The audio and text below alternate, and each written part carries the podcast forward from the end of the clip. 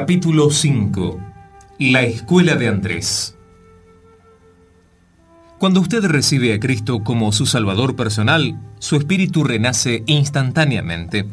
La vida de Dios se derrama en usted y de inmediato todo su ser espiritual recibe vida eterna. Pero su mente, sus pensamientos, tienen que ser renovados conforme a su espíritu regenerado. Este trabajo de renovación es un proceso que dura la vida entera y lleva tiempo y demanda energía y exige mucha lucha. Esta renovación es imprescindible si uno ha de recibir y actuar en el rema que es dado de Dios, permitiéndole a la poderosa palabra creativa permanecer vital. Mucha gente experimenta una renovación espiritual pero no renueva su mente para poder captar los pensamientos de Dios. Por esta razón, Dios, que habita en ellos, no puede moverse libremente a través del canal de su vida pensante. Permítanme ilustrar esto más claramente. Cierto día mi hijo mayor, por ese tiempo estaba en el cuarto grado de la escuela primaria, vino a mi escritorio. Evidentemente el chiquillo deseaba preguntarme algo, pero vacilaba un poco. Finalmente, yo hablé primero. Hijito, ¿estás tratando de decirme algo? El chico me sonrió y dijo, Papá, si te hago una pregunta rara, ¿te vas a enojar? Por supuesto que no, le dije. Pregunta nomás. Bien, dime una cosa. ¿Te está permitido decir una mentira delante de la congregación? ¿Cuándo he dicho yo una mentira? inquirí. Él se rió y me dijo, yo te he oído decir una mentira vez tras vez a la congregación. Quedé francamente perplejo. Si mi propio hijo dudaba de mí, entonces, ¿quién podría tenerme confianza? Siéntate, hijito, le dije, y dime, ¿cuándo he dicho mentiras a la congregación? Papá, tú has dicho tantas veces a la iglesia que escuchabas la voz del Señor que me entró mucha curiosidad por saber cómo es esa voz. Los sábados, cuando tú preparas tu sermón en tu escritorio, me pongo a escuchar atrás de la puerta y no oigo nada. A veces, hasta he abierto la puerta un poquito para ver si veo al Señor, pero nunca veo a nadie contigo. Nunca he visto cómo hablas con el Señor y sin embargo, cuando subes al púlpito el domingo por la mañana, dices que te has encontrado con el Señor. Yo creo que es una mentira. Dime la verdad, yo soy tu hijo y no voy a decirle nada a la gente. Como era un niño bastante chico todavía, no me iba a entender si yo le daba una respuesta en términos teológicos. En esos momentos me puse a orar. Señor, dame sabiduría. ¿Cómo puedo explicarle a este niño mis relaciones contigo? Súbitamente un tremendo pensamiento saltó a mi corazón. Miré a mi hijo y le dije, Hijito, permíteme ahora hacerte yo una pregunta. ¿Has visto alguna vez tus propios pensamientos? El chico pensó un rato y después dijo, no, nunca he visto mis pensamientos. Entonces tú tienes una cabeza vacía. ¿No tienes ningún pensamiento allí? No, yo tengo pensamientos, porque tengo pensamientos, puedo hablar. Pero le dije, yo nunca he visto tus pensamientos. Pero ¿cómo puedes ver mis pensamientos, papá? Ellos están dentro de mi cabeza y tú no los puedes ver. Bien, entonces, por consiguiente, aunque tus pensamientos sean invisibles, ellos existen, ¿verdad? Verdad, papito, me dijo. Muy bien, de la misma manera yo puedo encontrarme con Dios y hablar con Dios, aunque tú no lo veas con tus ojos. La Biblia dice que Dios es la palabra. Y dime, hijito, ¿qué es la palabra? La palabra es el pensamiento vestido de vocabulario. Y si Dios es pensamiento cubierto con vestidos chinos, los chinos no pueden entender. Y si Dios se viste de inglés, los que hablan en inglés lo pueden entender. Y a nosotros, los coreanos, los pensamientos de Dios nos vienen vestidos de coreano para que nosotros, los coreanos, los podamos entender.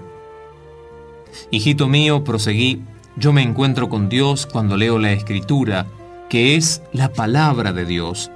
Y los pensamientos de Dios, escritos en idioma coreano, tocan mis pensamientos en un reino invisible y puedo tener una conversación con mi Padre Celestial por medio de la palabra de Dios. Dios es lo mismo que un pensamiento. Mi chico, que es inteligente, captó de inmediato la explicación. Ya entiendo, me dijo contento. No puedo ver mis pensamientos, pero sé que los tengo. Claro, Dios es como un pensamiento. No puedo ver a Dios, pero Dios está aquí. Estoy satisfecho. Lo siento, papá, por no haber entendido bien tu manera de conversar con Dios. Cuando mi hijo salió, di gracias al Señor. Padre tenía miedo que él no comprendiera, pero ha comprendido. Ahora me doy cuenta que no era yo quien hablaba, sino el Espíritu Santo quien me ayudó a explicar con palabras tu maravillosa presencia. Ahora, permítanme hacer una pregunta. ¿A qué se parece Dios? ¿Tiene Dios alguna forma? ¿Se parece Él a un ser humano? ¿Cómo pueden explicar ustedes la presencia de Dios? Dios es como un pensamiento. Si usted no tiene ningún pensamiento, entonces Dios no tiene cauces para hablarle a usted. No puede tocar a Dios con sus manos, no puede respirar a Dios como respira aire con sus pulmones. Dios no pertenece al mundo sensorial. Usted puede tratar con Dios solamente en el reino de sus pensamientos. Los pensamientos de Dios no vienen solo a través de la palabra o del Espíritu Santo. Sus pensamientos tocan nuestros pensamientos y es allí donde encuentra a Dios. De modo que si usted no renueva cada día su vida de pensamiento, y si usted no renueva totalmente su mente después de su conversión, entonces Dios no puede realmente manifestarse a usted. Mucha gente vive todavía con sus antiguos pensamientos después de su conversión. Este antiguo modo de pensar es muy limitado de modo que Dios también se encuentra limitado debido a una incorrecta vida de pensamiento. Para caminar en estrecho compañerismo con Dios, usted puede renovar su mente y su vida de pensamiento. Si usted no renueva su vida de pensamiento, Dios no puede venir a comunicarse con usted. Dios no puede tratar con una mente que está vaciada y contaminada. Así, como ocurre con los peces que no pueden vivir en las aguas corrompidas de un lago, ni las aves volar a gusto en un aire contaminado. La fe no brota solamente del espíritu interno. La fe viene en cooperación con sus pensamientos, porque la fe viene por el oír la palabra de Dios. Primeramente usted debe oír, y por el oír la palabra de Dios viene a sus pensamientos. Y a través de su vida de pensamiento, los pensamientos de Dios entran en su espíritu y producen fe. Por lo tanto, si usted no renueva sus pensamientos, no puede comprender enteramente los pensamientos de Dios, y sin la renovación de la mente, y sin el oír de la palabra de Dios, usted no puede tener fe. La fe viene por el oír. ¿Y qué es lo que oye usted? Oye los pensamientos de Dios. La arena de sus pensamientos absorbe los pensamientos de Dios y produce fe. Y por medio de su fe, Dios puede tener influencia en otros. Su vida de pensamiento es muy importante. Usted debe imprescindiblemente renovar su mente. Hay tres pasos que se deben dar si se quiere renovar la mente. Estos tres pasos deben ser dados antes de adquirir una renovación completa de la vida de pensamiento. Su primer paso debe ser pasar de una actitud de pensamiento negativo a una actitud positiva. Tomemos como ejemplo a Pedro, el discípulo de Jesús. Los discípulos de Jesús navegaban en su barca por el mar de Galilea. Era una noche oscura y tenebrosa, y las olas eran tan altas que la barca navegaba pesadamente. Los hombres estaban librando una batalla perdida para mantener la embarcación a flote. De súbito, vieron a Jesús caminando sobre las aguas. Los marinos siempre han tenido la superstición de que si uno ve un fantasma que anda sobre las olas del barco, éste se hunde irremediablemente. De modo que cuando los discípulos vieron a Jesús, quedaron paralizados de miedo, seguros que el barco se hundiría sin remedio. Pero Jesús les habló y les dijo, Tened ánimo, yo soy, no temáis. Pedro le gritó, Señor, si eres tú, manda que yo vaya a ti sobre las aguas. Pedro siempre hablaba antes de pensar. Era un hombre fantásticamente emocional, pero también era un hombre de arrojo. Por eso Dios lo usó muchas veces. Jesús le dijo a Pedro que fuera hasta él. Cuando Pedro escuchó la orden, la aceptó inmediatamente en su mente y sus pensamientos fueron renovados. Humanamente hablando, Pedro jamás hubiera caminado sobre las aguas, pero cuando aceptó la palabra de Jesús, renovó instantáneamente su mente, cambió sus pensamientos de negativo a positivo. Pedro jamás hubiera ni imaginado siquiera que él podía caminar sobre las aguas, pero no bien oyó el mandato de Jesús, lo aceptó y cambió sus pensamientos. Ahora creyó que sí podía caminar sobre las olas cambió totalmente sus pensamientos y el hombre siempre actúa conforme a su manera de pensar. Cuando Pedro renovó sus pensamientos, cuando creyó que podía caminar sobre las aguas, actuó, actuó de acuerdo con esto y saltó fuera de la barca. La noche seguía oscura y tormentosa y las olas eran muy altas. Pero Pedro arriesgó audazmente su vida lanzándose al mar por fe y comenzó a caminar sobre las aguas. Los milagros siempre siguen a una mente renovada.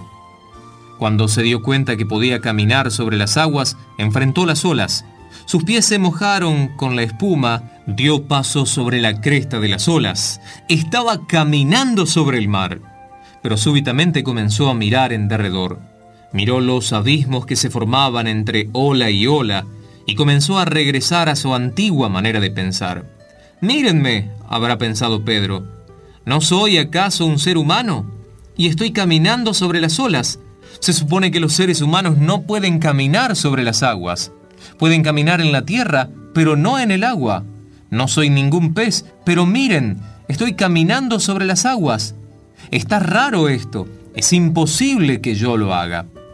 Cambió otra vez su modo de pensar razonó que él no podía caminar sobre las aguas e inmediatamente comenzó a hundirse.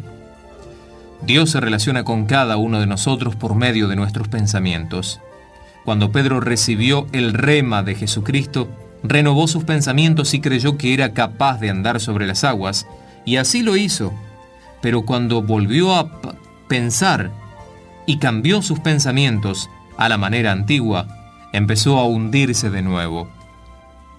Este es un concepto sumamente importante, que así como un hombre piensa, así es como actúa, y así es él.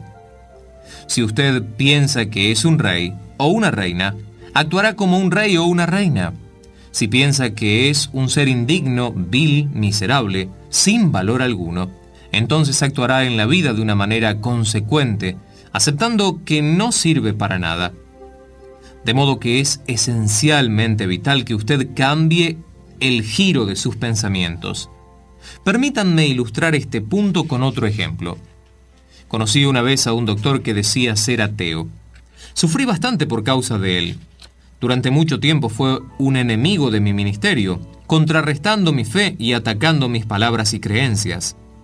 Un buen día este doctor sufrió un derrame cerebral y quedó paralizado. Como resultado del derrame comenzó a morirse lentamente. Quebrantado y angustiado, vino a mi iglesia y me pidió que orara por su sanidad. Hay mucha gente que hace alarde de sus ideas ateas, pero cuando sufren alguna calamidad y la noche se les vuelve oscura y tormentosa, entonces sus ideas ateas comienzan a esfumarse. El doctor de Marras vino a mi iglesia y yo oré por él. El hombre recibió la oración de fe, se levantó de la silla de ruedas y comenzó a caminar dando grandes pasos. La gente aplaudía y vitoreaba, alababan a Dios. Al domingo siguiente volvió a la iglesia caminando por sí mismo sin ninguna ayuda. Otra vez pidió que orara por él, pero como yo estaba muy ocupado en ese momento no lo pude atender de manera directa. Cuando vio que no podía orar personalmente por él, cambió sus pensamientos. Sus viejos pensamientos regresaron y volvió a ser el mismo viejo hombre. Como no podía recibir mi oración de fe, volvió a ser incrédulo. Cuando salió de mi oficina para ir a su automóvil, se cayó. Su esposa tuvo que levantarlo y llamar a una ambulancia para llevarlo al hospital. El doctor se cayó porque cambió sus pensamientos. El poder de Dios lo abandonó, al igual que Pedro comenzó a dudar, y al igual que Pedro se hundió en las aguas, él se hundió en la incredulidad y desesperación y quedó paralítico de nuevo. Los pensamientos son importantes, de modo que no descuide renovar su vida de pensamiento. Sea absolutamente positivo en sus pensamientos. Nunca piense negativamente. Dios es luz y en Él no hay ninguna tiniebla. No hay nada negativo en Dios porque en Dios solo existe lo positivo. Están sucediendo cosas positivas, de modo que para tener comunión con Dios, usted debe renovar sus pensamientos y pensar siempre solamente de un modo positivo. Alimente su alma con la Biblia, la palabra de Dios, porque la Biblia está llena de pensamientos positivos. Y cuando alimente su alma con la palabra de Dios, tenga cuidado de no confinar sus pensamientos a los viejos cánones mentales. Sea revolucionario. Mucha gente se encuentra trabada porque piensan solo de una manera ortodoxa, tradicional. Por lo mismo, Dios se encuentra atado para hacer en ellos y a través de ellos las grandes obras que desea hacer. Pero si usted recibe la palabra de Dios y revoluciona su modo de pensar, entonces usted llegará a cumbres muy altas, mucho más allá de las actuales limitaciones. Cuando yo estoy en Corea tengo una sesión con mis 75 pastores asociados todas las mañanas. Me reúno con ellos de 9 a 9.30 y les lanzo el desafío, pidiéndoles que revolucionen su manera de pensar. No piensen solo tradicionalmente, les digo, no se guíen por el pensamiento y la enseñanza de Cho. Vayan a la palabra de Dios, aliméntense de la palabra de Dios, revolucionen su entera vida de pensamiento, expandan esa vida de pensamiento conforme a la palabra de Dios. Entonces Dios tendrá absoluta libertad para expresarse a sí mismo a través de sus pensamientos. Después que les digo estas palabras, ellos reciben una poderosa motivación reciben la palabra y si captan un pensamiento revolucionario y lo ponen en práctica, yo veo los resultados y no intervengo en la obra que ellos hacen, excepto cuando experimentan alguna dificultad. Una vez que he delegado el poder en ellos, ese poder permanece delegado y ya no me ocupo de él. En esta forma de un acercamiento positivo se da el trabajo con mis asociados. Todos ellos son ministros de éxito y cada uno de ellos está encargado de alguna parte de nuestra membresía de 55 mil miembros adultos.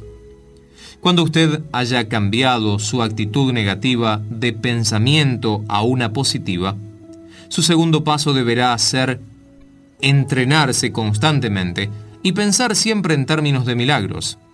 Esa actitud de pensamiento y vida podemos verla en los discípulos de Jesús. En cierta ocasión Jesús fue al desierto y le siguieron como cinco mil hombres. Además de esos cinco mil hombres, habría quizás unas diez mil mujeres, todas ellas llevando consigo algunos niños. Muy bien podría haber con todo una multitud de casi veinte mil personas. Cuando cayó la noche, la gente tenía mucha hambre, se puso oscuro y comenzó a hacer frío y las mujeres con sus niños comenzaron a desfallecer de hambre y a caer a un lado del camino. Jesús llamó a Felipe. ¿De dónde compraremos pan para que coman estos? Eso fue lo que le preguntó. Con esta pregunta Felipe recibió la orden de dar de comer a toda esa multitud. Si tradujéramos esto en términos modernos, Felipe hubiera organizado enseguida un comité de arreglos físicos y un comité de comidas, y con un fin de estudiar la manera de dar de comer a una convención de 20.000, comenzaría reclutando a los miembros del comité, buscando a los hombres más inteligentes y capaces. Felipe presidiría el comité y abriría las sesiones diciendo, Caballeros, nuestro Señor Jesucristo nos pide que demos de comer a 20.000 personas en el desierto, de modo que nuestro comité tiene la responsabilidad de hallar la manera de hacerlo. ¿Tienen ustedes algunas ideas de cómo hacerlo? Uno de los miembros levantaría la mano y pediría la palabra. ¿No sabes que estamos en medio del desierto? diría él. ¿No ves que no estamos en el centro de Jerusalén? Es absolutamente imposible pensar en alimentar a una multitud tan grande de gente. Me parece lo mismo, respondería Felipe. Señor secretario, anote eso. Un segundo miembro del comité levantaría la mano. Señor presidente, deseo hacer una pregunta. ¿Tenemos suficiente dinero? Necesitamos por lo menos 200 denarios para alimentar siquiera una pequeña porción de ellos. ¿Tenemos algo de dinero? No, respondería Felipe. No tenemos ni siquiera un centavo. Bien, por lo tanto, tú estás completamente fuera de juicio, respondería el hombre. Correcto, estoy de acuerdo contigo. Señor secretario, anote eso también. Un tercer hombre pediría la palabra. Señor presidente, ¿conoce usted alguna panadería por estos lados capaz de producir pan para 20.000 personas de una sola vez? No, y ni siquiera veo panaderías por aquí. Correcto, nos tomaría semanas hornear pan para toda esta gente, y eso es imposible. Sí, estoy de acuerdo contigo, seguiría diciendo Felipe. Señor secretario, anote eso también. Luego hablaría otro discípulo más. Deseo expresar mi opinión también, señor presidente. Usted sabe que está haciéndose tarde. ¿Por qué no le decimos a cada uno que se vaya de aquí y que cada uno vea cómo consigue su alimentación?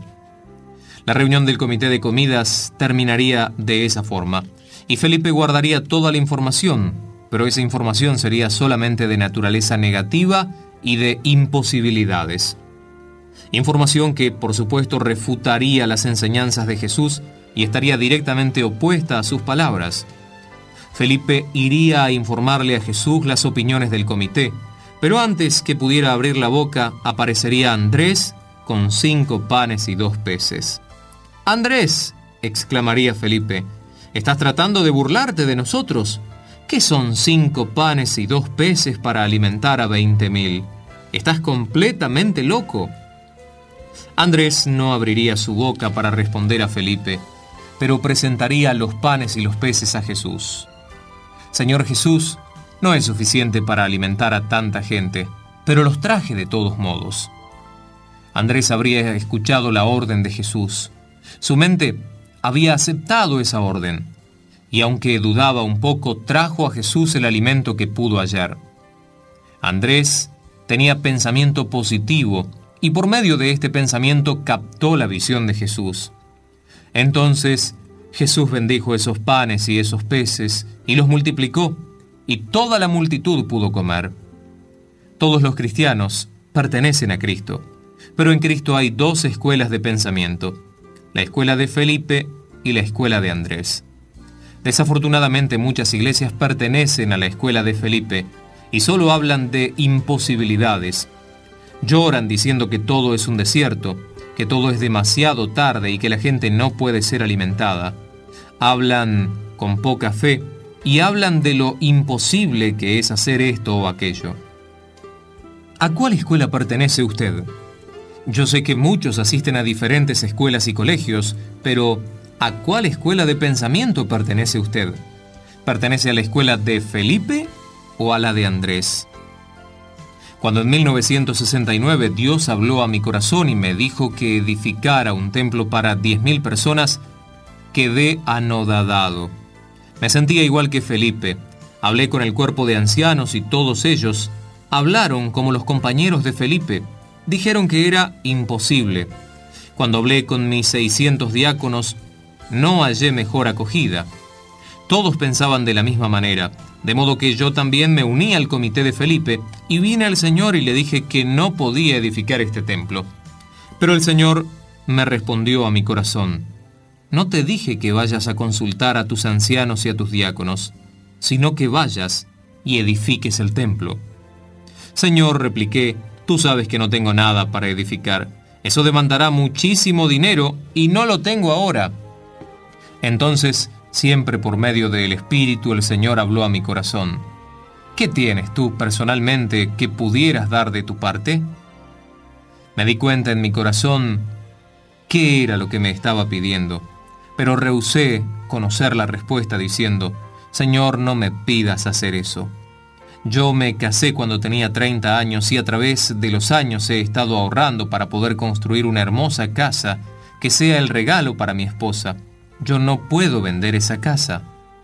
Pero el Señor replicó, da lo que tú tienes. Padre, vale 20 mil dólares, contesté llorando. Con eso no se puede edificar una iglesia y un complejo de edificios que costarían 5 millones. La cantidad que yo pueda sacar de mi casa no serviría para nada. Pero Dios insistía, vende tu casa y tráeme ese dinero a mí con toda tu fe. Oh Señor, esto es terrible, protesté. ¿Cómo puedo hacer esto? Si tú vas a creer en mi palabra, me amonestó el Señor, debes darme primero lo que posees. Para una esposa coreana, la casa lo es todo. Es el lugar en donde cría a sus hijos, el lugar en donde edifica su vida, la más preciosa posesión material para ella. Me daba miedo decirle a mi esposa que deberíamos vender la casa y me puse en oración. Oraba pidiendo que mi esposa estuviera de acuerdo en vender la casa. Esa noche le llevé un ramo de flores. ¿Por qué me vienes con esto? me preguntó enseguida. ¿Piensas que te estoy dejando de querer? pero se mostró muy contenta y empezó a preparar una cena felizmente. Oh, alabado sea el Señor, respondí, estoy tan feliz de haberte elegido. Si Dios me permitiera volver a elegir una muchacha para casarme, te elegiría a ti otra vez inmediatamente. Cada día eres más hermosa para mí. Después de un rato, cuando me pareció que era el momento propicio, le dije, querida, tengo un gran problema. Me miró preocupada y me dijo, dímelo. Tenemos que edificar este gran templo para 10.000 personas, le dije, y este templo costará 5 millones de dólares. Mientras estaba orando por este problema, el Espíritu Santo habló a mi corazón y me dijo que si yo quería tener ese dinero para la construcción, tenía que empezar por mi propia casa. Dios desea que le entreguemos cinco panes y dos peces, y esos cinco panes y los peces son nuestra propia casa. Mi esposa se puso pálida y mirándome a los ojos me dijo, esta casa es mía, no tuya. Tú no puedes disponer de esta casa. Me pertenece a mí y a mis hijos. Tú no puedes tocarla. Su reacción fue justamente lo que yo temía. Entonces fui al Señor y oré. Señor, yo ya he hecho todo lo que debía hacer. El resto queda en tus manos. Envía el Espíritu Santo a su corazón, así ella podrá comprender y someterse. Esta noche mientras oraba, podía escuchar a mi señora darse vueltas en la cama continuamente durante el sueño. Me di cuenta que el Espíritu Santo estaba obrando. Dije en oración, Oh Señor, sigue, sigue tocándola. Y de seguro que el Señor la siguió tocando. Durante una semana no pudo dormir bien. Sus ojos se veían enrojecidos. Finalmente vino a mí. No puedo soportarlo más, me dijo, no puedo resistir más al Espíritu del Señor. Vamos a vender la casa. Ella misma fue a buscar la escritura y los dos juntos pusimos esa escritura para el fondo pro construcción de la iglesia. Éramos igual a Andrés, que aunque solo tenía cinco panes y dos peces, tenía fe en que Jesús podía usar esa pequeña porción para alimentar con ella a toda una multitud. Nosotros también pertenecíamos a la escuela de Andrés. Sin embargo, un día surgió un problema con el terreno donde queríamos edificar el templo. El gobierno de Corea estaba desarrollando un proyecto especial llamado Yoido Island. Estaban construyendo allí edificios del gobierno e iban a permitir la construcción de una sola iglesia llegaron pedidos de toda Corea. Los presbiterianos, los metodistas, los bautistas, los católicos, los budistas y hasta los comunistas presentaron solicitud para obtener esa tierra. Yo también presenté mi solicitud. El hombre que tenía a su cargo recibir las solicitudes me miró y me dijo, ¿A qué denominación pertenece usted? A las asambleas de Dios le dije. Quiere decir, esa iglesia que alaba a Dios a grito pelado, oran por los enfermos y hablan en lenguas. Esa misma respondí impasible. El hombre movió la cabeza. Usted sabe que ese templo tendrá que estar precisamente frente al nuevo Palacio del Congreso. Esa iglesia tiene que ser culta, refinada, dignificante, y la suya no lo es. Me parece que no puedo aceptar su solicitud. Me sentí un poco feliz en mi corazón, porque eso me eximía de la obligación de edificar la iglesia. Volví a orar al Señor. Señor, has oído eso, ¿verdad? No somos bastante dignos como para edificar una iglesia allí. Uno puede traer al Señor la excusa que quiera, pero el Espíritu Santo siempre tiene la respuesta final. El mismo Espíritu respondió diciéndome, ¿Cuándo te dije que fueras a pedir permiso para edificar la iglesia? Y no se supone que debo hacerlo, dije yo.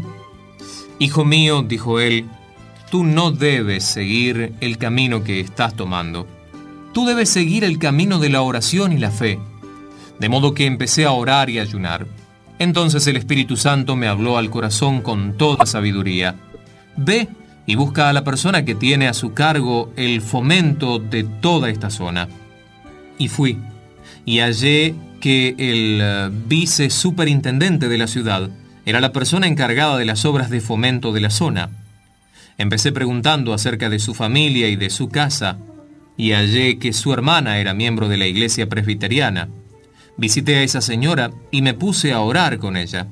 La señora recibió el bautismo del Espíritu Santo y comenzó a venir a mi iglesia. En Corea, la suegra tiene algún poder sobre la nuera, le dije a la señora que debía traer a su nuera a la iglesia para que fuera salva. Su nuera también tiene que hallar la salvación, le dije. La señora oró y después trajo a la iglesia a la esposa del hijo.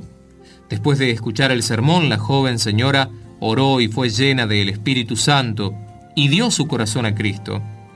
Empecé a trabajar con ella pensando que si había sido posible traer a la esposa, también sería posible traer al marido. Le di instrucciones y le dije, usted tiene que traer a su esposo a la iglesia. Pero él anda siempre muy ocupado, dijo ella. Usted no desea que él se vaya al infierno, ¿verdad? Le dije severamente. De modo que traiga a su esposo a la iglesia. Cuando un domingo ella apareció con su esposo, prediqué un fogoso sermón. Aunque no estaba mirando directamente a su cara, en realidad prediqué dirigiéndome a él y milagrosamente el hombre entregó su corazón al Señor. Al domingo siguiente vino a mi oficina. Pastor, usted sabe que tengo a mi cargo las obras de fomento y de desarrollo de Yodo Island. Vamos a permitir que alguna iglesia coreana edifique su templo allí, y yo deseo que sea nuestra iglesia. Yo tenía ganas de gritar de alegría, pero el Espíritu no me lo permitió.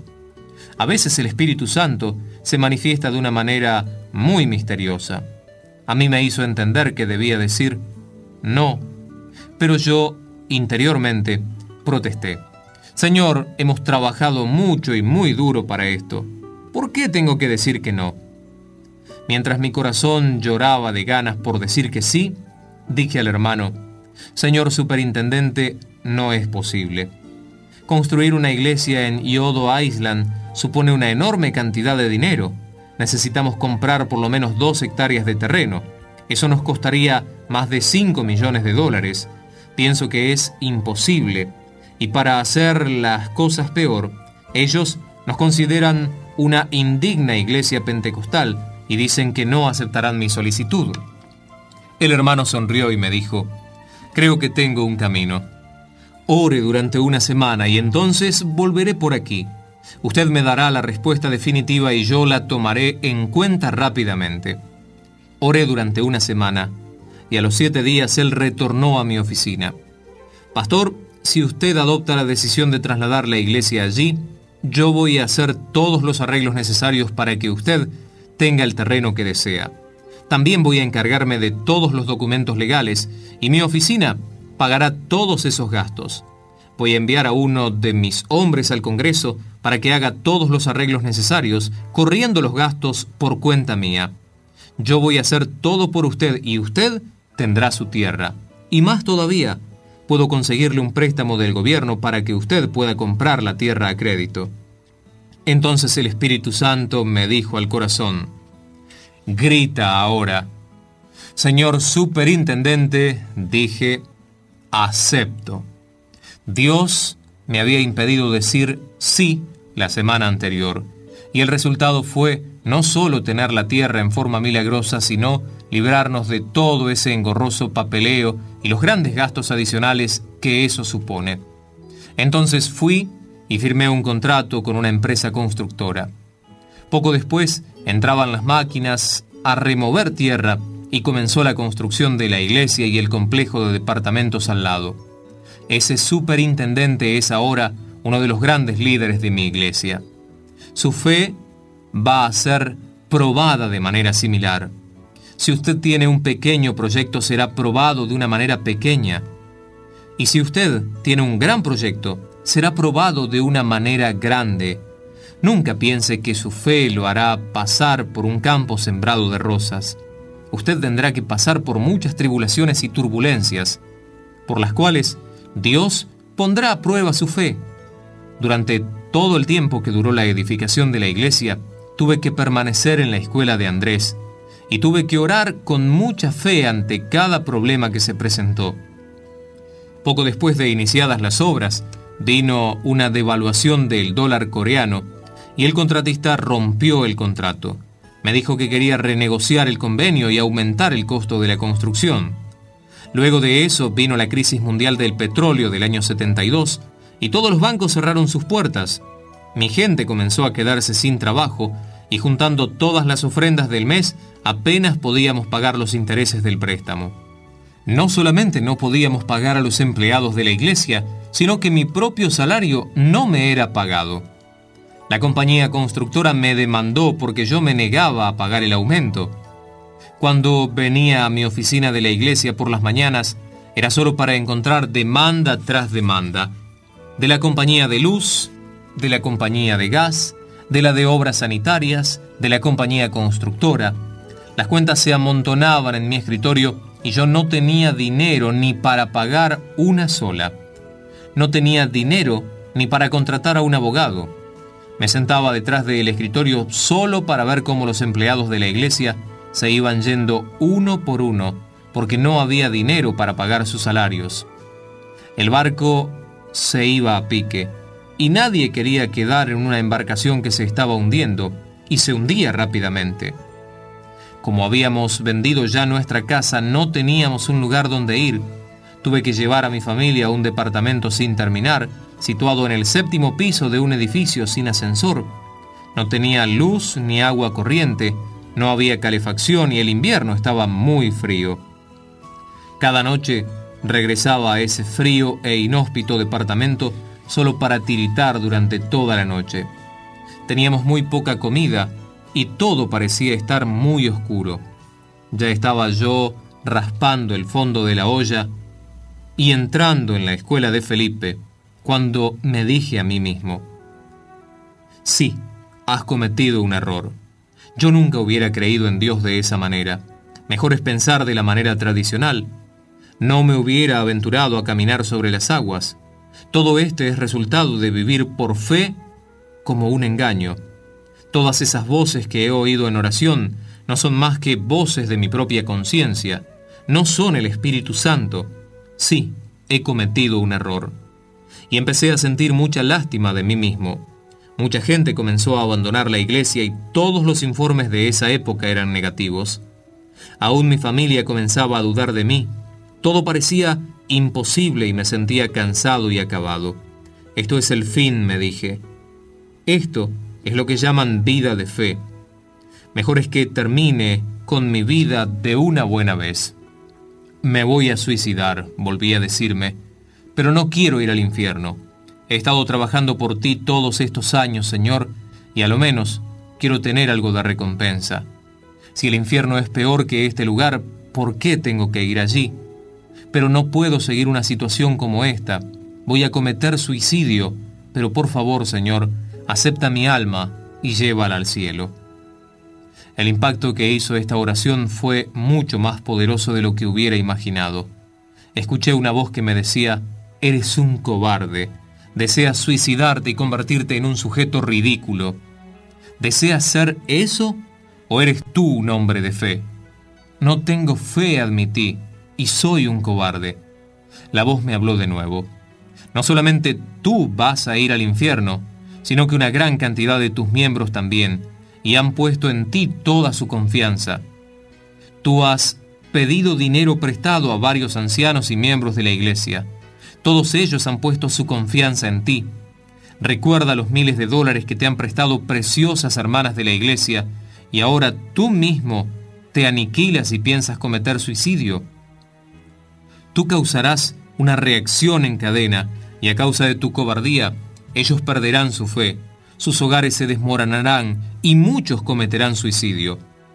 ¿Qué repercusión tendrá tu actitud en el mundo cristiano? Estas palabras se derramaron por todo mi corazón. Caí de rodillas, llorando. Oh Señor, entonces, ¿qué puedo hacer? ¿Por qué no me dejas morir? El Señor me contestó, Tú no debes morir porque tú debes perseverar. Tú tienes que ver cómo se pagan todas las deudas y cómo todas las cuentas del pueblo son aclaradas y limpiadas. Me puse de pie, bajé del séptimo piso a la calle y me fui a mi oficina. Me arrodillé clamando y llorando. La noticia de mi estado desesperado comenzó a correrse entre el pueblo. Súbitamente experimentaron un reavivamiento de la fe, incluso aquellos que se habían alejado de la iglesia. Salvemos a nuestro predicador, decían, salvemos al hombre de Dios. Así dio comienzo un vasto movimiento que llamaron Salvemos al Pastor. Era un invierno muy frío y no teníamos calefacción, pero los creyentes comenzaron a llenar por miles el recinto de la iglesia y aún no estaba terminada. Miles de ellos oraron y ayunaron muchas noches. Oraban y lloraban repitiendo, salvemos al hombre de Dios, salvemos a nuestro pastor. Entonces Dios comenzó a moverse entre su pueblo. Las mujeres comenzaron a cortarse sus largos cabellos y los traían a la iglesia para que se vendieran a los fabricantes de pelucas. Un día presenciamos una escena conmovedora. Una anciana viuda que no tenía marido ni hijos ni ayuda de ninguna especie y vivía solo con la ayuda social del gobierno, se acercó a la plataforma llorando y temblando. Traía un viejo tazón de arroz, un par de palillos chinos y una vieja cuchara. Cuando se paró ante el público dijo llorando, Pastor, yo quiero verlo a usted libre de esa deuda. Yo quiero verlo a usted aliviado porque su ministerio ha sido de mucha bendición para mí durante muchos años. Yo quiero hacer algo, pero no tengo ningún dinero. Esto es todo lo que tengo este viejo tazón, estos palillos y esta cuchara. Pero yo deseo darlo para toda la obra del Señor. Puedo comer con mis dedos si deseo. Mi corazón se rompió. Señora, le dije, no puedo aceptar esto. Es todo lo que usted tiene. Usted lo necesita para comer su comida diaria. Yo no puedo aceptarlo. Ella rompió a llorar diciendo, ¿No puede Dios aceptar este don de una pobre vieja que se está muriendo? Ya sé que esto no vale nada, pero yo quiero darlo para ayudarlo a usted, aunque sea un poquito. De pronto se pone de pie un hombre de negocios y habla diciendo, Pastor, yo deseo comprar esos artículos. Y ese hombre dio un cheque de cerca de 30 mil dólares por el tazón, los palillos y la cuchara. Esto encendió el fuego. La gente comenzó a vender sus casas y a mudarse a apartamentos pequeños. Hubo jóvenes matrimonios que dieron el salario de todo un año para la iglesia, decididos a vivir por fe durante ese tiempo. Este gran movimiento comenzó a dar resultados. El dinero fluía a nuestras arcas y podíamos ir pagando los intereses del préstamo. Los bancos comenzaron a abrirme sus puertas. Asombrosamente, en el lapso de un año, todo fue solucionándose. Pagué todas las deudas y para 1973 estaba completamente libre de ellas. No solo pude pagar los intereses, sino el monto total de los 5 millones que invertimos para edificar la iglesia y los apartamentos. Dios mostró una vez más que la escuela de Andrés es la mejor y que pensar en términos de milagros es la manera como Dios quiere que pensemos. Mucha gente cree que cuando uno tiene fe las cosas vienen fácilmente, con pocos o ningún problema. Es importante recordar que esto no es así. Miremos a Abraham. Él tenía fe, pero soportó la prueba durante 25 años. Jacob soportó dificultades y contrariedades durante 20 años. José por 13. Moisés por 40 años.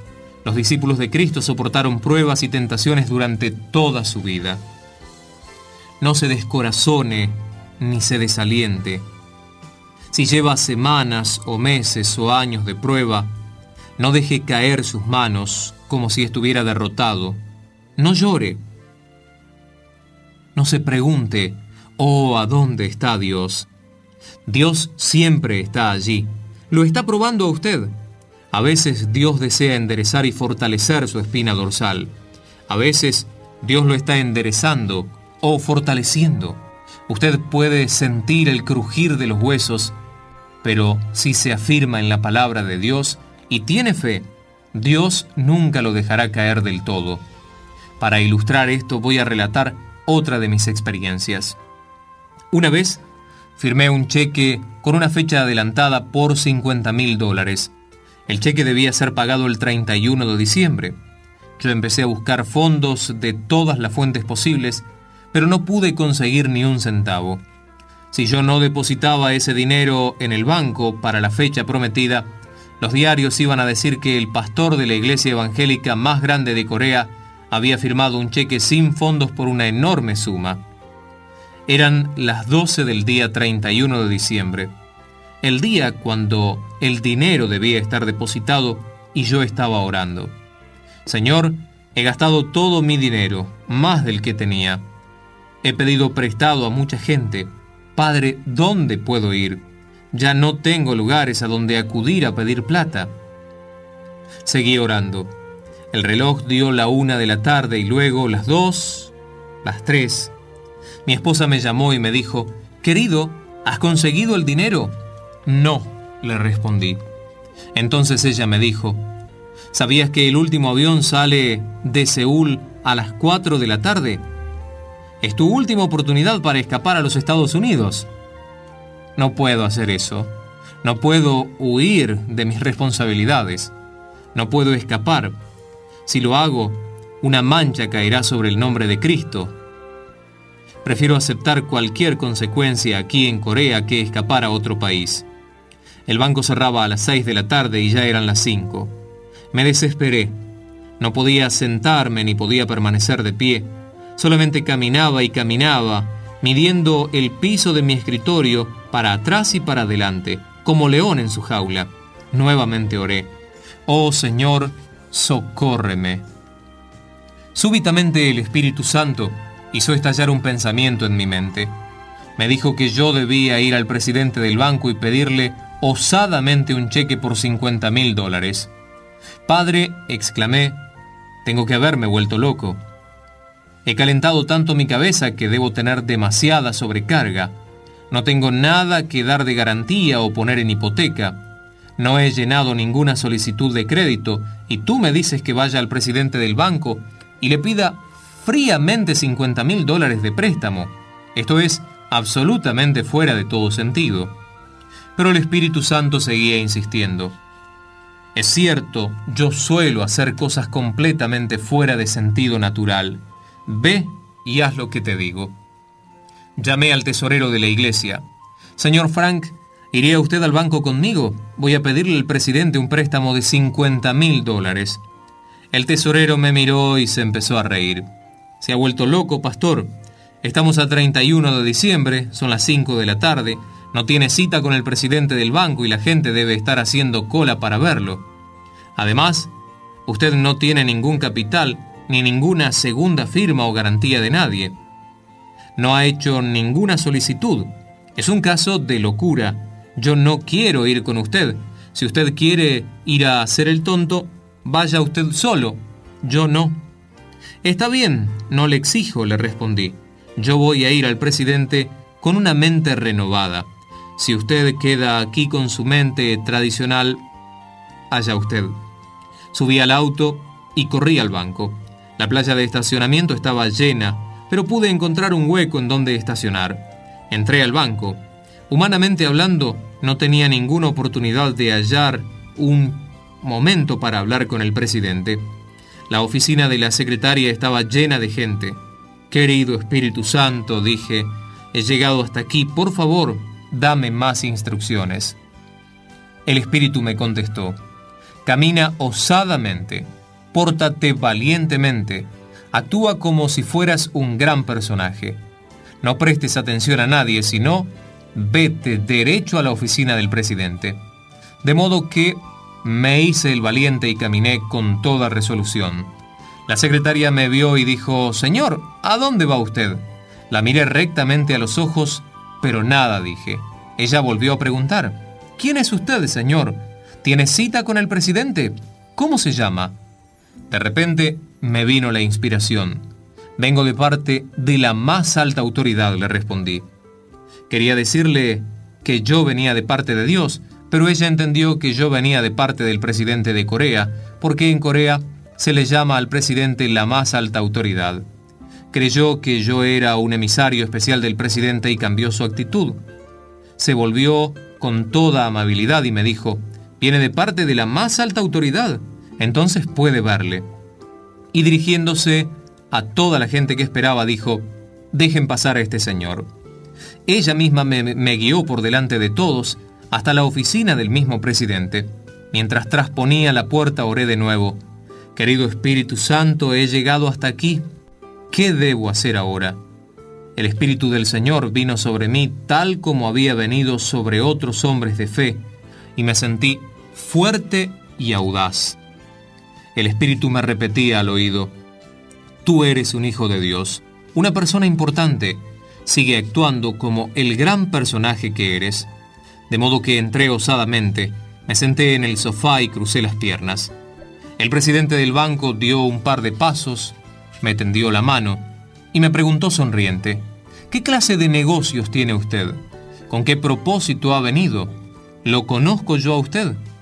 No, respondí a esas preguntas, pero en cambio le dije, Señor, he venido aquí con un tremendo proyecto y voy a hacerle un gran favor a usted. ¿Un gran favor a mí? expresó extrañado.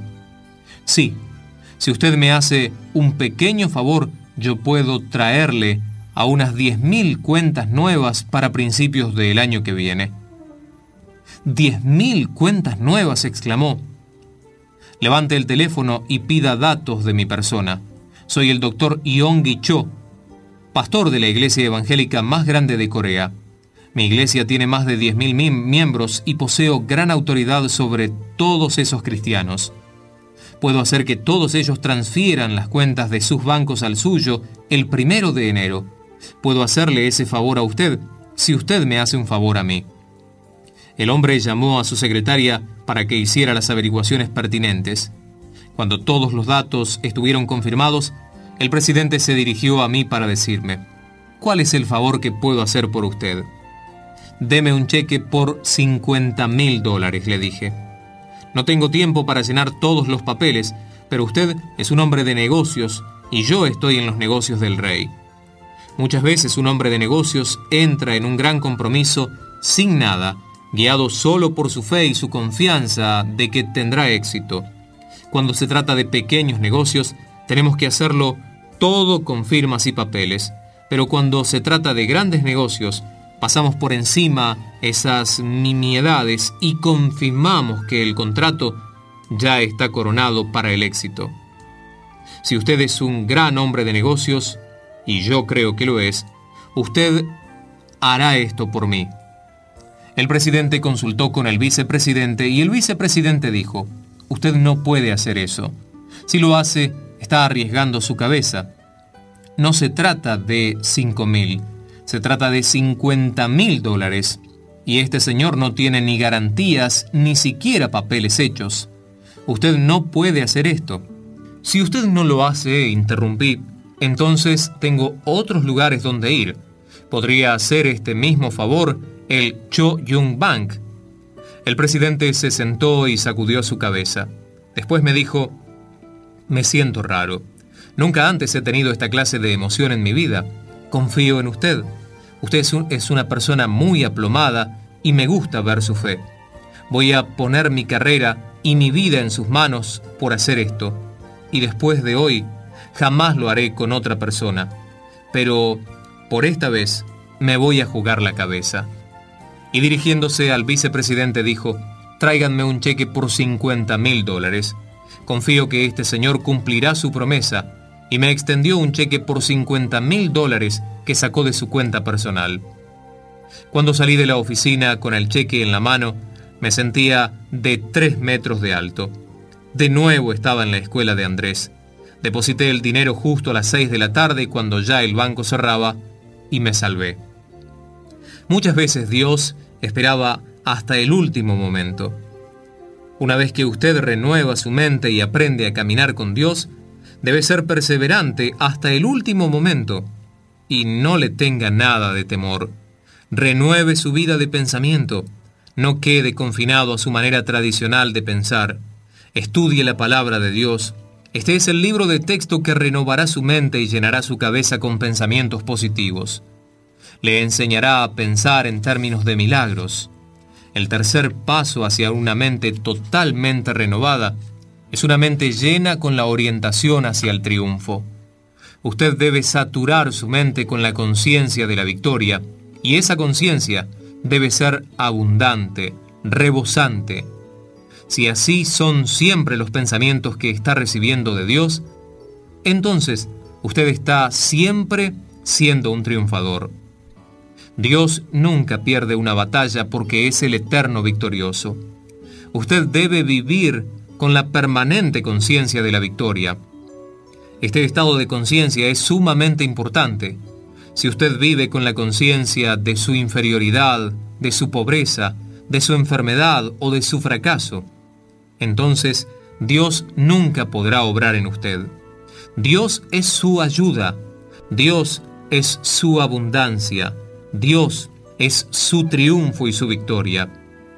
Si dos hombres no pueden ponerse nunca de acuerdo, ¿cómo pueden hacer negocios juntos de modo que, para andar con Dios y para hablar con Dios, usted tiene que injertar en su conciencia todos los tipos de conciencia de Dios. Renueve su mente, piense constantemente en términos de éxito, de victoria, de abundancia. Cuando haya renovado completamente todos sus sistemas de pensar, entonces usted recibirá el rema de Dios. Asimile osadamente la palabra de Dios y sature con ella su vida de pensamiento.